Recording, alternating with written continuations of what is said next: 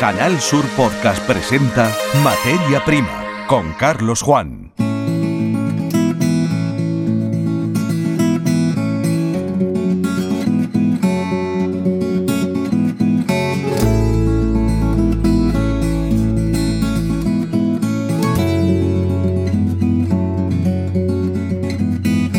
Saludos, bienvenidos a un nuevo episodio de la saga Materia Prima, el podcast de Canal Sur Radio y Televisión, que se renueva cada siete días en la página web www.es y que en esta ocasión aborda carencias que esperemos pronto se tornen en malos recuerdos del pasado.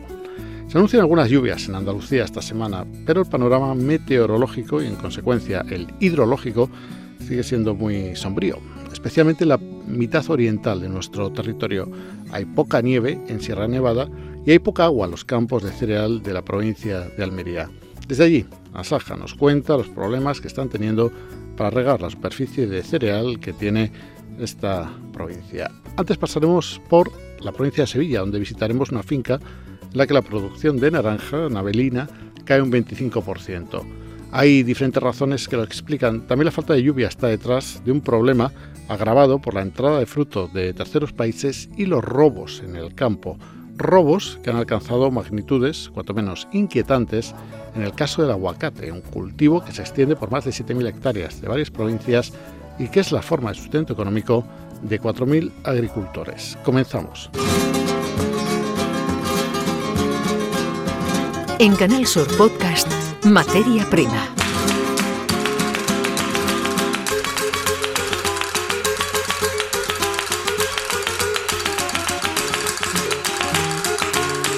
En una campaña normal se recolectan en la finca citrícola de la Huerta del Llanillo, situada en la provincia de Sevilla, un millón y medio de kilos de naranjas.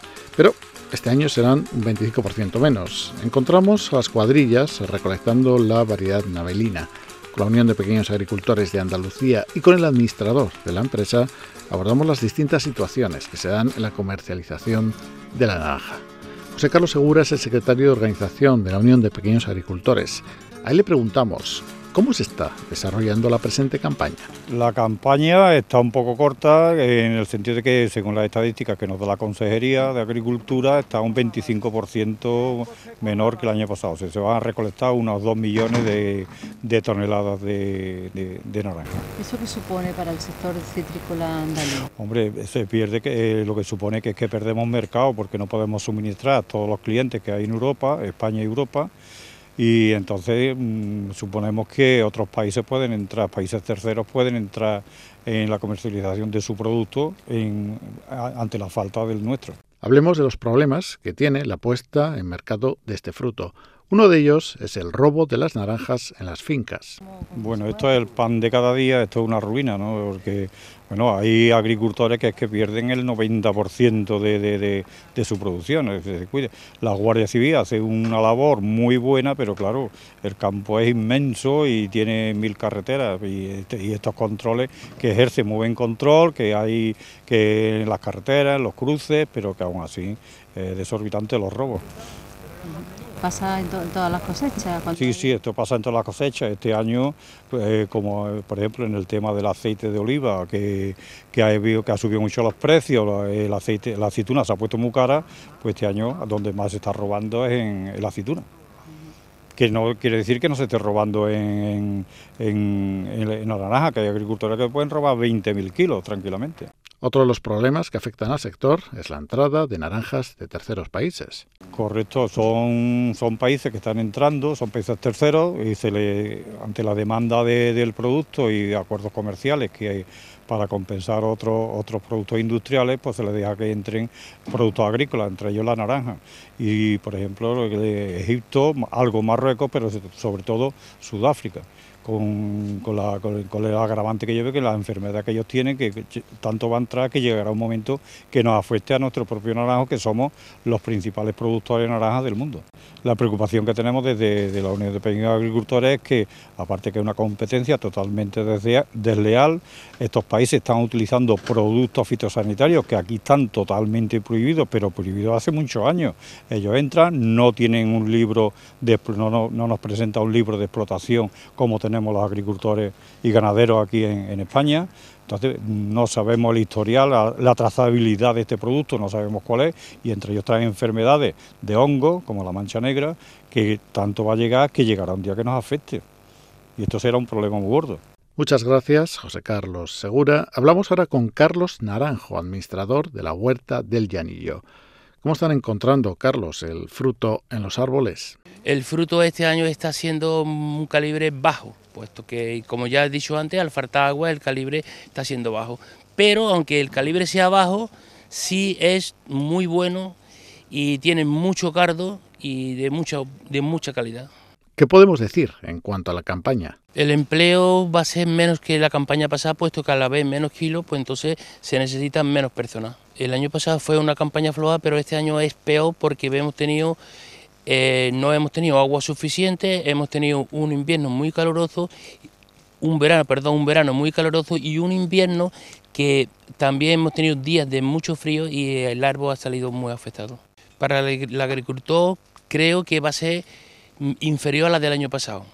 Inferior en kilos, aunque como antes he dicho, los costos van a ser superiores, pero como los gastos también son superiores, pues no nos van a compensar. ¿Qué impacto tiene el desarrollo de la campaña en el empleo? El empleo va a ser menos que la campaña pasada, puesto que a la vez menos kilos, pues entonces se necesitan menos personas. El año pasado fue una campaña floja, pero este año es peor porque hemos tenido eh, no hemos tenido agua suficiente, hemos tenido un invierno muy caluroso un verano, perdón, un verano muy caluroso y un invierno que también hemos tenido días de mucho frío y el árbol ha salido muy afectado. Por último, Carlos, en esta finca se han pasado al cultivo ecológico. Bueno, hemos decidido plantar en ecológico porque eh, primero que pagan algo mejor la fruta, también como estamos teniendo tantos problemas con los tratamientos para la arbolea, así no tenemos que hacer tratamiento ninguno, sacamos una fruta muy buena, tiene buen calibre, buen sabor, la podemos colocar bien en el mercado, que yo creo que el futuro será mercado para, para ecológico. Y también ya voy a aprovechar para decir que consumamos no solo la naranja ecológica, sino toda la naranja que tenemos en Andalucía, puesto que tenemos muy buena naranja que nos están influyendo mucho los países que están metiendo mucha naranja de otros países que llevan tratamiento que hay ya 40 y 50 años que no se hace en España, ellos lo están haciendo, nos la están metiendo, nos están fastidiando en precio y llevan una naranja de muy mala calidad, cuando nosotros tenemos una naranja muy, muy, muy buena y de mucha confianza. Muchas gracias, Carlos Naranjo, administrador de la finca de la huerta del Llanillo. Escuchan Materia Prima.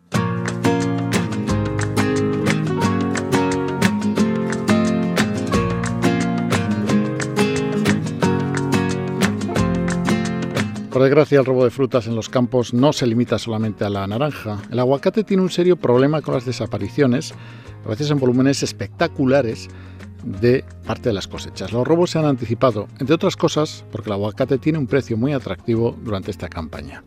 Y hoy vamos a hablar con Benjamín Faulí, técnico de Asaja en la provincia de Málaga. Benjamín, encuadramos primero el estado del cultivo en Andalucía, si le parece, porque tenemos entendido que ya se extiende por 7.000 hectáreas en varias provincias. En la provincia de Málaga hay unas 7.000, entre Málaga y Granada habrá unas 12.000 o así, que es la zona más antigua de, producción, no solo en las arquías, sino también en la parte del Guadalhorce hay, una, cantidad de, fincas de, de aguacate. Se está expandiendo ya a otras provincias, como puede ser Huelva o puede ser Cádiz, pero el Mollar, la, digamos, la zona clásica siempre ha sido la provincia de Málaga. Más o menos, sí, más o menos. Está en marcha la campaña del aguacate Hass y ustedes detectan robos en las fincas. Sí, normalmente la campaña de, aguacate Hass, que es el, más valioso a nivel de, precio, empieza en el mes de diciembre, alrededor de las fiestas ya. Y bueno, este año como hay poca fruta por el tema de la sequía y la falta de agua para, para riego, eh, está mucho más localizada, hay menos fruta, hay más expectativa de precio y todo eso pues son factores que, se juntan y al final pues propicia que se, inicie antes la campaña de, robos. Lo hemos detectado a través de nuestros agricultores, de los socios de Asaja que nos están llamando o que han presentado denuncia o comentarios de otros agricultores que le han robado a mi vecino, etcétera. Y esta semana pasada, por ejemplo, tuvimos seis o siete avisos de golpe casi todos en la misma zona, porque hay zonas Aquí realmente las, las, zonas que se están regando prácticamente son las que tienen agua regenerada y una zona aquí en, la zona norte de, del municipio de Vélez que, que, todavía tiene algo de agua. Esa zona, al tener un poco de agua, es donde más eh, aguacate, más fruta ha cuajado y los rateros lo saben. Entonces ahí se han, se han localizado. Es una pena porque es un problema para la agricultura. El agricultor no tiene casi recursos económicos, que va, a percibir muy pocos recursos económicos y encima pues de los pocos aguacates que hay pues se los están empezando a robar. Entonces lo que queremos es hacer un poco de concienciación, avisar a las fuerzas de seguridad y estar en contacto con ellas y prestarles toda nuestra colaboración para que puedan eh, acometer esto y bueno, si se puede cortar un poco de raíz, mejor que mejor. Y luego también queremos hablar con, con el ayuntamiento, ya no tenemos una cita con el ayuntamiento de Vélez, para el tema del el, post-robo, o sea, qué es lo que sucede con esa fruta cuando se roba. Si se vende por aquí cerca, pues tener la, la, digamos, la localización, saber la trazabilidad de esa fruta, de la que se pueda vender en cualquier punto de venta, mercadillo, frutería, donde hay que tener una factura para saber de dónde viene, de dónde viene la fruta.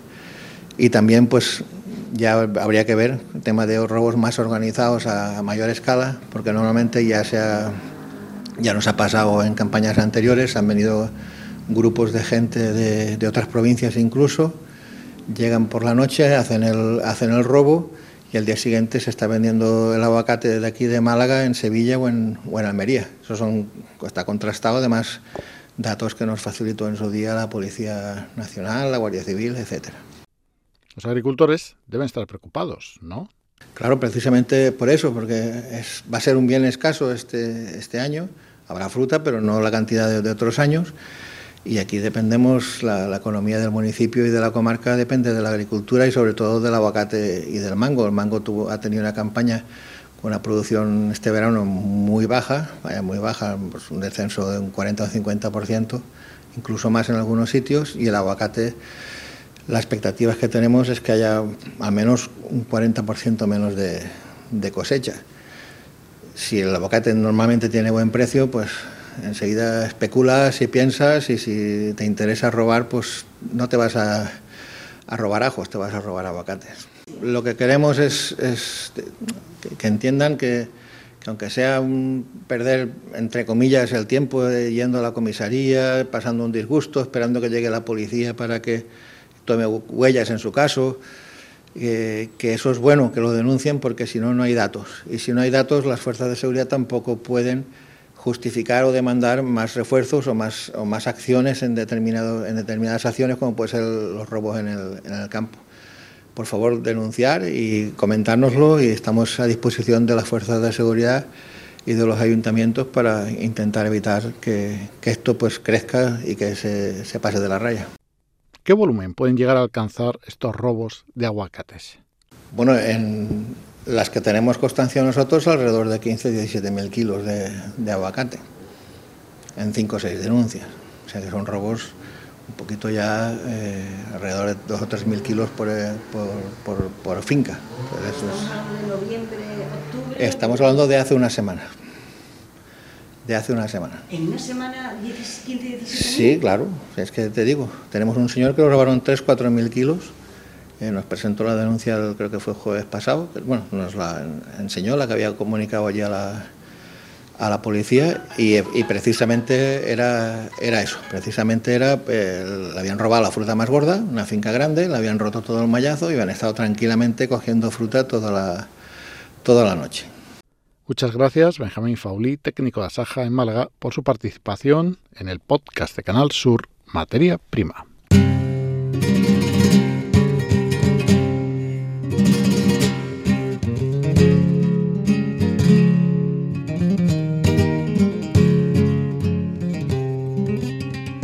Entra en el estudio en el que se graba el podcast Materia Prima nuestra compañera María Jesús Recio para trasladarnos a la provincia de Almería aunque la superficie no es muy significativa, el cereal del altiplano almeriense está sufriendo por la escasez de precipitaciones. Nos avisan de ello desde Asaja, en esta provincia. También están muy preocupados por su situación los agricultores del cereal. Temen por segundo año consecutivo ver peligrar sus cosechas. También la falta de lluvia retrasa la siembra les preocupa también que no haya incluso comida para alimentar el ganado. Vamos a conocer la situación con la presidenta de Saja Almería, Dori Blanque, que está con Lola López.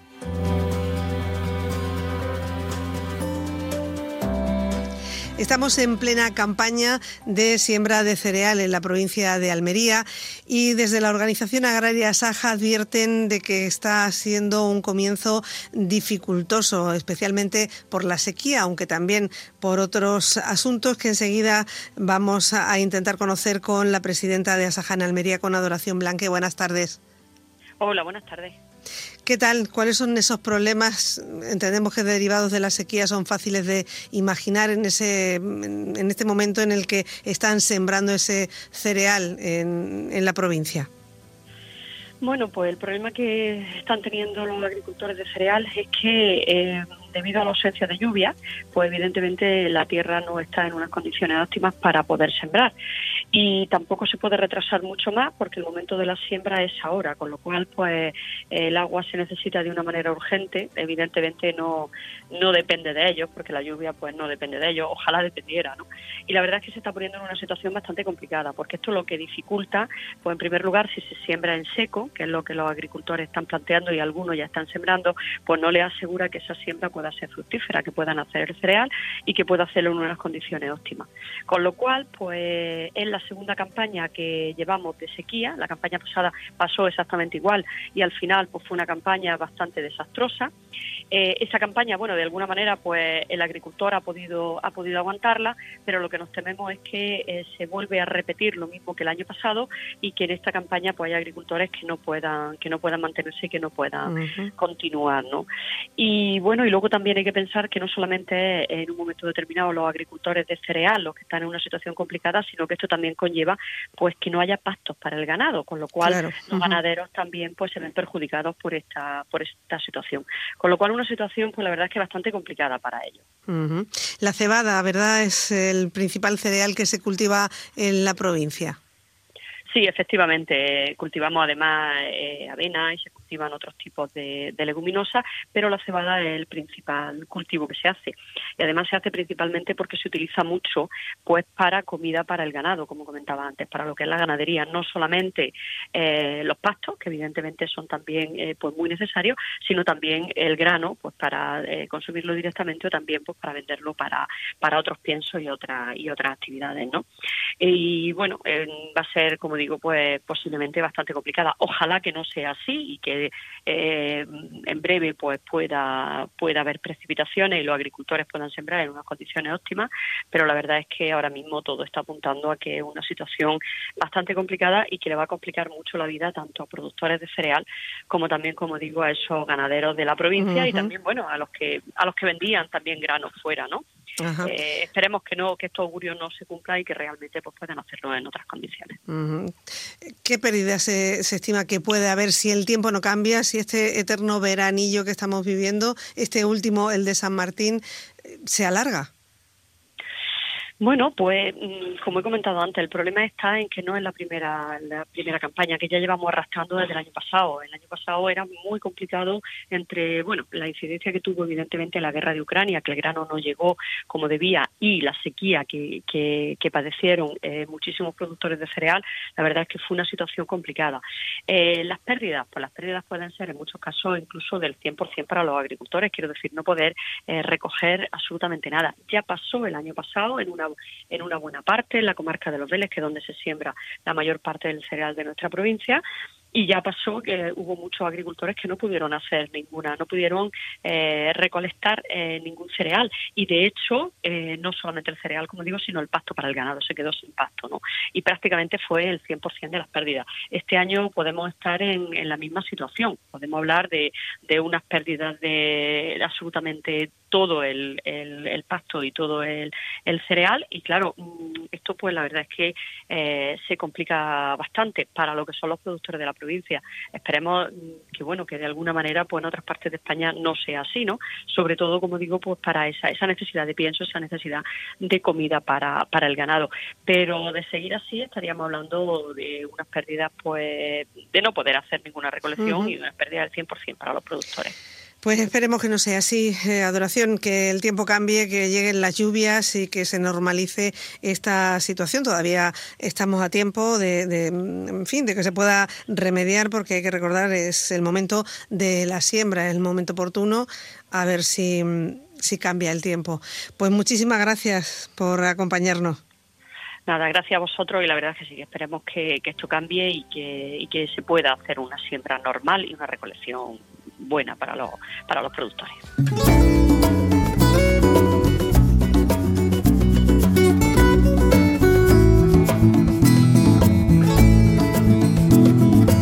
Esto es todo cuanto teníamos preparado en este episodio de la saga Materia Prima.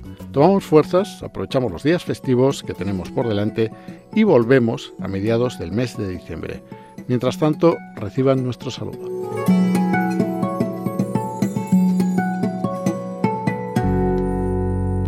En Canal Sur Podcast han escuchado Materia Prima con Carlos Juan.